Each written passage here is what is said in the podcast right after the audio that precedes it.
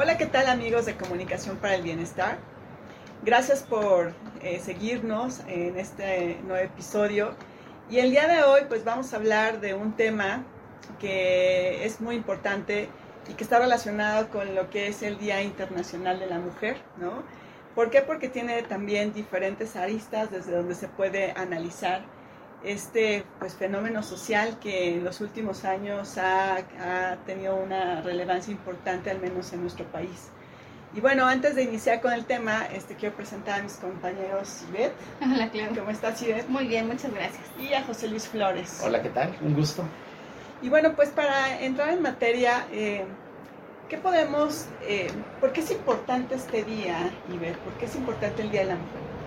Híjole, yo creo que esa pregunta se responde sola, ¿no? O sea, podría enumerar aquí infinidad de cosas por las que es importante, eh, pero yo creo que lo que hay que hacer es recordar el origen del Día de la Mujer, que tiene origen trágico en una tragedia de mujeres eh, en lucha, de mujeres que estaban buscando mejores eh, oportunidades laborales, igualdad, equidad, entonces, yo creo que es importante porque las mujeres somos un grupo eh, que aportamos demasiado a la sociedad, no solo en el ámbito laboral, también en el ámbito familiar, en el ámbito comunitario, en el ámbito social. En todos los lugares aportamos demasiado y somos indispensables. Entonces, eh, pues digo, ¿qué más que, que eso? Pero sí, no hay que recordar el origen y hay que hacer énfasis en que pues lo que estamos peleando aquí o lo que estamos luchando este día es por una igualdad, ¿no? Así es. Y que es muy necesaria, ¿no? O sea, lo hemos visto, que tampoco es de este tiempo, pero que sí se sigue como luchando en esta, para obtener esta igualdad, ¿no? Para ti, José Luis, ¿por qué es importante este día, desde tu perspectiva incluso? A mí me parece que no ha dejado de tener cierta legitimidad esa perspectiva que, que, rescataba Ivette, ¿no? Esa perspectiva laboral. Decir, si, si, atendemos a los números, a las estadísticas que reporta ONU, la Organización Internacional del Trabajo, por ejemplo, pues la mujer sigue ganando 25% menos en promedio que un hombre, por ejemplo, ¿no? Así por poner, por poner un, un ejemplo, ¿no? Y sí, desde luego, eso nos remite a las luchas desde el siglo XIX, desde eh, que, que, que, la mujer se va integrando pues, al, al, al, marco laboral, interno laboral, pero que no había un entorno por ahí jurídico, no había un entorno en donde la mujer tuviera una, aquí sí, igualdad de, de, de sueldo uh -huh. con respecto a, al hombre, es decir, no tenía ninguna prestación, el salario era considerablemente más bajo, entonces esa era la razón de, de la lucha femenina en un, en un, principio, desde luego había reivindicaciones de tipo político. Claro. Y de hecho al principio era Día Internacional de la Mujer Trabajadora. Y bueno, poco a poco se han integrado otras luchas, ya no nada más es el tema salarial o el tema laboral, sino otro, otro tipo de derechos, los derechos políticos, eh, los derechos eh, sociales, desde luego, reproductivos. Es decir, poco a poco diferentes luchas se han, se han, ido integrando a todo lo que llamamos, pues, todo ese, todo ese mapa femenino o feminista, vamos a llamarlo de esta manera. Así es. Eh, comentabas incluso ahorita, ¿no? De la parte reproductiva, ¿no? Que son temas que, por, por ejemplo, tal vez no los no se habían este, eh, tocado en un inicio y que se van sumando, ¿no? A esta, a esta como proceso, a estos, a estos elementos que se van agrupando a este día, ¿no? En ese sentido, Ivette, ¿cuál crees que sería justo la situación de la mujer este, en la actualidad? Pues más que lo que yo creo, como dice José Luis, es lo que nos dicen los números, ¿no? En el último año y sobre todo los últimos dos años de pandemia, las, eh, la reducción de la brecha de género que había entre hombres y mujeres, la verdad es que se volvió a ampliar. Y la ONU mismo dijo que todos los esfuerzos que se habían hecho pre-pandemia pues estamos en peligro de que no los volvamos a recuperar. Entonces, bueno, si ya de por sí veníamos en una situación precaria, en este periodo, eh, pues pandémico, si pudiéramos decir, o de descanso de pandemia, interpandemia, eh, pues la situación resulta mucho más preocupante, como dice José Luis, no solo en el aspecto laboral, la violencia contra la mujer, que ya era un, un problema grave en este país, se ha intensificado. Eh, no solo cuando hablamos de los feminicidios que son lamentables, ayer justo encontraron una chica de 13 años, ¿no? Sino en las violencias de todas las formas que las mujeres estamos expuestas y que además estamos casi como obligadas a soportar y normalizar como eh, si aquello fuera parte de la vida o fuera parte del costo que tuviéramos que pagar por integrarnos a una sociedad que eh, sigue siendo de hombres, no nada más en el, no, no nada más se ve reflejado en el aspecto salarial, sino en todos los aspectos, ¿no? Y aunque, y voy a decir algo muy grave, y aunque estén mujeres, sigue siendo de hombres. Pero podemos asumir directamente, claramente que eso estamos viviendo en un mundo de hombres. Estamos viviendo en un mundo de hombres, no me refiero. Asumir, no, no, no, me refiero al tema de género. Eh, vivir en un mundo de hombres es una cuestión ideológica, es decir, vivimos en un mundo masculino, ¿no? No me gusta el término patriarcado, no creo que sea un patriarcado, creo que es una ideología masculina y machista que aún se reproduce en las mujeres que logran, en algunas mujeres que logran llegar a puestos de representación o de liderazgo porque eh, va más allá de la, del género, e, es una ideología que tenemos interiorizada y que a lo mejor, eh, digamos, conscientemente tú quieres cambiar el mundo, quieres hacer algo por el que el mundo sea diferente, pero en la lucha cotidiana, digamos, ahí, ahí, ahí, es donde debe ser la batalla, pues en los pequeños símbolos, en los pequeños gestos, en las pequeñas acciones, en cómo entablo una conversación con mi hija mujer o con mi hijo varón, eh, con mi jefe o con mi jefa. Que, creo, creo que ahí es donde, en esas pequeñas cosas, es donde tendríamos que estar dando la batalla y que a veces es inconsciente porque otra vez esta, esta ideología nos domina, ¿no? Así es, exacto. Eh, abordaste temas bien importantes, ¿no? Entre estos, la parte de la seguridad, ¿no? La libertad también, ¿no? O sea, y esta parte de la justicia, igualdad, hablabas pues de casos que son graves como son los feminicidios, ¿no? Y lo cual es, la, es lamentable y también ahí hay un, ahí hay un dejo, ¿no? También de, de, de las autoridades, de quienes están encargados de hacer justicia, etcétera, y que por eso también se lucha, ¿no? Y que por eso también es importante ponerlo en la mesa porque tenemos que ir transitando desde mi punto de vista hacia una parte más equitativa de igualdad, etcétera, donde no debemos dejar como sueltos todos estos aspectos, ¿no? En ese sentido, José Luis, para ti entonces, ¿cuál sería la situación de la mujer hoy? Pues como bien comentaban, como bien contextualizaban, pues venimos saliendo de ese, no sé si, ojalá viéndolo desde una perspectiva, digamos, optimista, saliendo de esta pandemia. Y, yo estoy convencido pues de que ese entorno a la pandemia sí agudizó en, muchos sentidos como esta falta de equidad, ¿no? Es decir, el año pasado simplemente un poquito más de mil eh, feminicidios, por ejemplo, se reportaban, ¿no? Que es una cifra, o sea, si le echamos cuentas, porque serían que tres por día, algo, algo por ahí, esa es una cifra bastante, bastante, bastante alta. Y ya no digo. Yo creo que una sería una cifra bastante alta. Imagínate, mil, vas de mil, altísima, ¿no? Pero fíjate que los entornos digitales, es decir, eh, uno pudiera pensar que, que, niños y adolescentes pueden estar seguros ahí en la computadora o algo por eso, pero, pero también se incrementaron la cuestión de los delitos y la cuestión de los abusos en entornos, en entornos digitales sobre todo en, niñas y adolescentes. Dijiste una, hice un dato muy, muy revelador hace ratito. Es que ayer apareció una, una, una, niña, una, niña, una adolescente, preadolescente.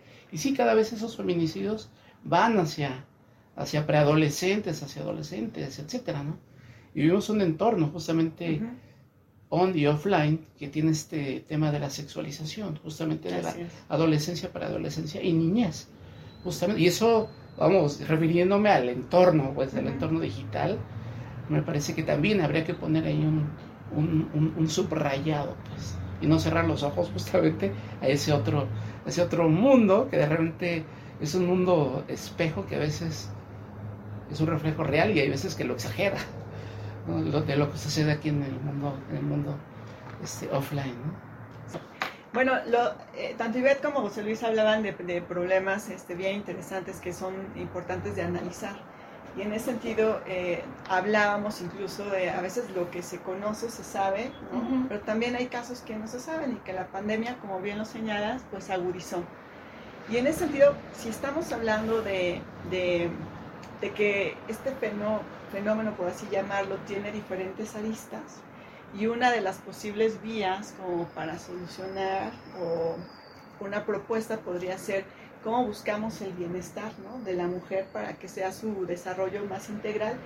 ¿Ustedes creen que sea viable este, es, eh, unir la parte de, del bienestar con la parte de la mujer y el bienestar? Pues no nada más, ah, perdón. adelante, adelante, Pues no, no nada más es que sea viable, es que es necesario, ¿no? Urgente, además.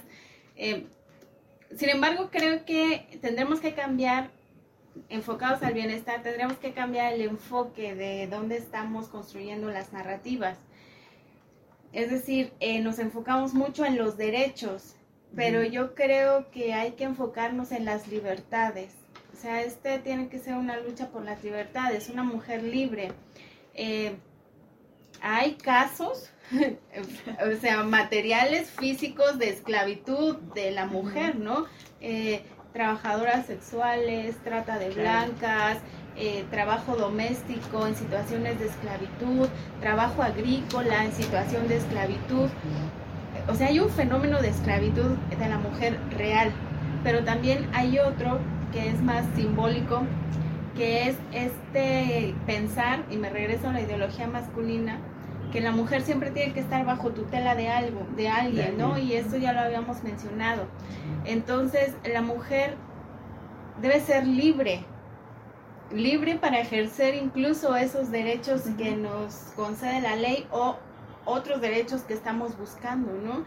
Eh, no, es, no es suficiente con pedir el derecho a la interrupción legal del embarazo.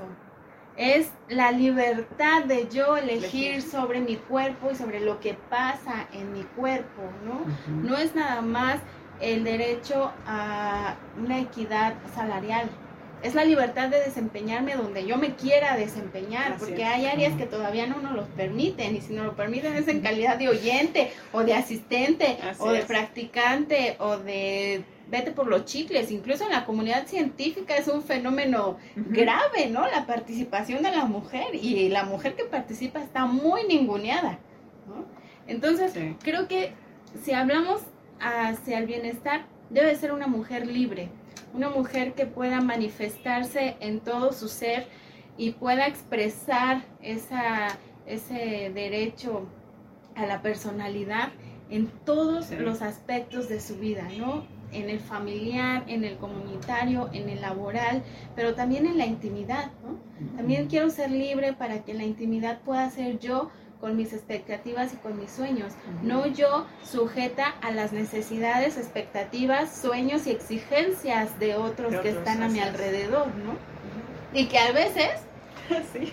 o casi siempre, el ejercicio de esa libertad es lo que está más mal visto en esta sociedad o se pretende como cumplir la expectativa de alguien más, ¿no? Tanto, tanto a nivel social, pero también incluso dentro de la familia, ¿no? También a veces, ¿no? Y pues no, o sea, la libertad es fundamental para este desarrollo de la mujer.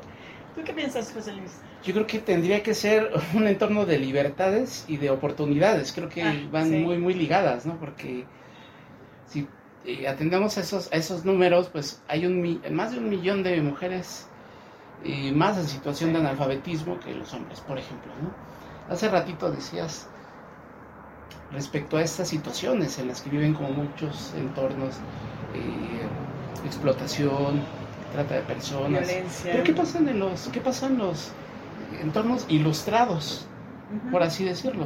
¿Qué, qué, pasa en la, qué, pasa en la política? Tan, fea. No, bueno, la política no es un entorno ilustrado, ¿no? Empezamos por ahí.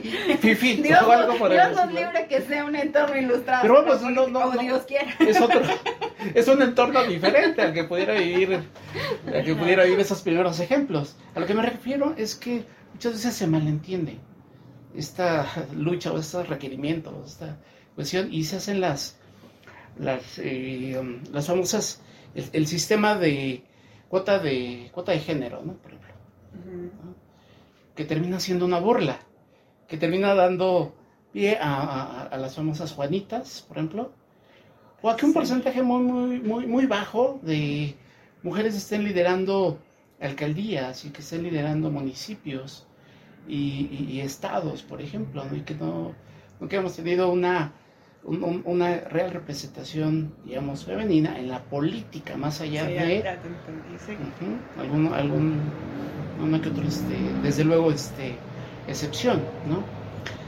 A eso me refiero, pues, con el tema de llevarlo a otros, a otros temas, pues, o a otros entornos, fuera de, tal vez no ilustrados, pues, pero sí a otros, otros entornos. Pues, lo, lo habéis dicho de la ciencia, ¿no? Así es uno pudiera ver con todo optimismo, bueno, si es que la mujer ha conquistado el entorno este, académico. De tal vez un poco romántica. De una manera tal vez muy poco romántica. Pero qué carreras están también, este, qué oportunidades. La comunidad científica, ¿no? Hace poco este, analizábamos, ¿no? Es decir, de los, de las, de los científicos que, que están en el Sistema Nacional de Investigadores, ¿cuántas son mujeres, no? O sea, no llegan ni al 20%, ¿no? O sea, la cifra es muy muy, baja. ¿no? Entonces, yo creo que el mundo tal y como está planteado, tal como gira, yo creo que es muy complejo. Creo que tendrían que cambiar muchas cosas, pero de raíz. Muchas cosas de conciencia, muchas cosas de perspectiva. Esa libertad que, de la que tú hablabas, yo la extendería, no nada más a la, a la mujer, sino también al hombre, a los niños, etcétera, ¿no? A muchas profesiones, a la actividad política, etcétera, Desde luego, la mujer está como mucho más, más este, acotado, pues el tema de las libertades y de las, y de las oportunidades, ¿no? Pero en ese entorno ya ideal, por así decirlo, en el que tendríamos que cambiar con muchas cuestiones de tipo estructural, hay muchas cosas que están mal y hay muchas violencias, pues que sí, son reales, violencias, este, microviolencias, violencias que están normalizadas, legitimadas, etcétera, ¿no? Entonces sí, me, parece que el mundo tal y como gira, en, tal y como lo conocemos, tal como nos lo dejaron y tal como lo hemos estado construyendo también, me parece que sí le hace falta cirugía, cirugía mayor, profunda. Profunda. Sí, sin duda, porque eh, eh, nos involucra a todos, ¿no? O sea, tú decías, ¿no? Este, a hombres, este, mujeres, este, niños, o sea, somos un todo y nos involucra y sí coincido totalmente que tiene que ser desde la raíz. En ese sentido, eh, me gustaría saber, Ivette, eh, ¿qué podrías concluir de, este, de estos temas que estamos hablando de la mujer, del rol, de las oportunidades, de la libertad tan importante, ¿no? Y de crear las condiciones para que haya justamente un desarrollo. Bueno, yo creo, como dice José Luis, que sí, necesitamos cambios estructurales, pero esos cambios estructurales no se los debemos pedir a un sistema político, a un sistema de gobierno. No esperemos que de pronto los políticos se ilustren y entonces eh, abran los caminos hacia la igualdad. Yo creo que no es por ahí. Eh, yo creo que la lucha, y lo refleja bien el Día de la Mujer, es desde la calle, ¿no? Desde la manifestación, desde el alzar la voz eh, cada uno, cada movimiento y cada mujer tendrá su propia expresión y su forma de manifestarse. Con algunos estaremos de acuerdo y con otros no. Lo cierto es que todas las luchas suman y ahorita eh, no estamos en situaciones como para andar escogiendo cuál es el mejor movimiento. Yo creo que ahorita es el tiempo de que todos los movimientos se unan y, y también hay una lucha al interior de estos movimientos. Es decir, eh, hay voces que no se permiten unirse a, los a lo que llamamos feminismos, ¿no? A todos esos feminismos, pero que también están ahí y que están haciendo una labor diaria por cambiar sus comunidades, por cambiar sus casas, que están activas socialmente, ¿no? Eh, hay mujeres, por ejemplo, el mismo Día de la Mujer fueron, bueno, mujeres de unas ciertas características, ¿no? Pero que no incluían a otras. Cuando se luchó por el voto femenino era por el voto de la mujer blanca de clase media, ¿no? No había, este, por ejemplo, afromexican, afroamericanas o otro tipo de expresiones de la feminidad. Es decir, las mujeres somos tan tan variadas, tan interseccionadas, como dice una de las teorías feministas, que yo creo que una de las luchas tendría que ser al interior con esta palabra que les gusta mucho a todos los movimientos, que es sororidad, y que además es una palabra que nace de la religión católica, ¿eh?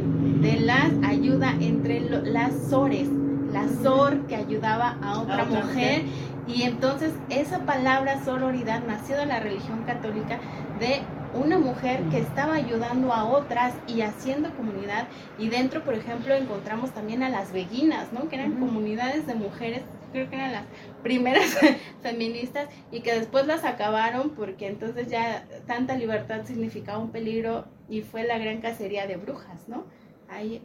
Entonces, creo que uno de los problemas internos también tiene que ver con eso, ¿no? En serio, hay que ser... Eh, unidas, en serio hay que ser respetuosas y en serio, bueno, si a mí no estoy tan de acuerdo con lo que otra mujer dice o cómo se manifiesta o cómo lucha el 8 de marzo, bueno, yo, me, yo me expresaré de mi forma, pero creo que el respeto y justamente esta libertad de la que estamos hablando tiene que nacer de los mismos movimientos. Así es, y del respeto también, ¿no? Lo mencionabas, ¿no? A, esa, a, esos movimientos que de repente surgen, pero que todos tendríamos que tener, o todas tendríamos que tener como el mismo objetivo. Exactamente. ¿no? Independientemente de todos los este, movimientos que surgen. Independientemente de cualquier cosa, creo que todas las mujeres como grupo compartimos aspectos eh, comunes. ¿no? Y creo que en eso es en lo que nos tenemos que enfocar y no en las diferencias. Y además diferencias, digamos, de anécdota, ¿no?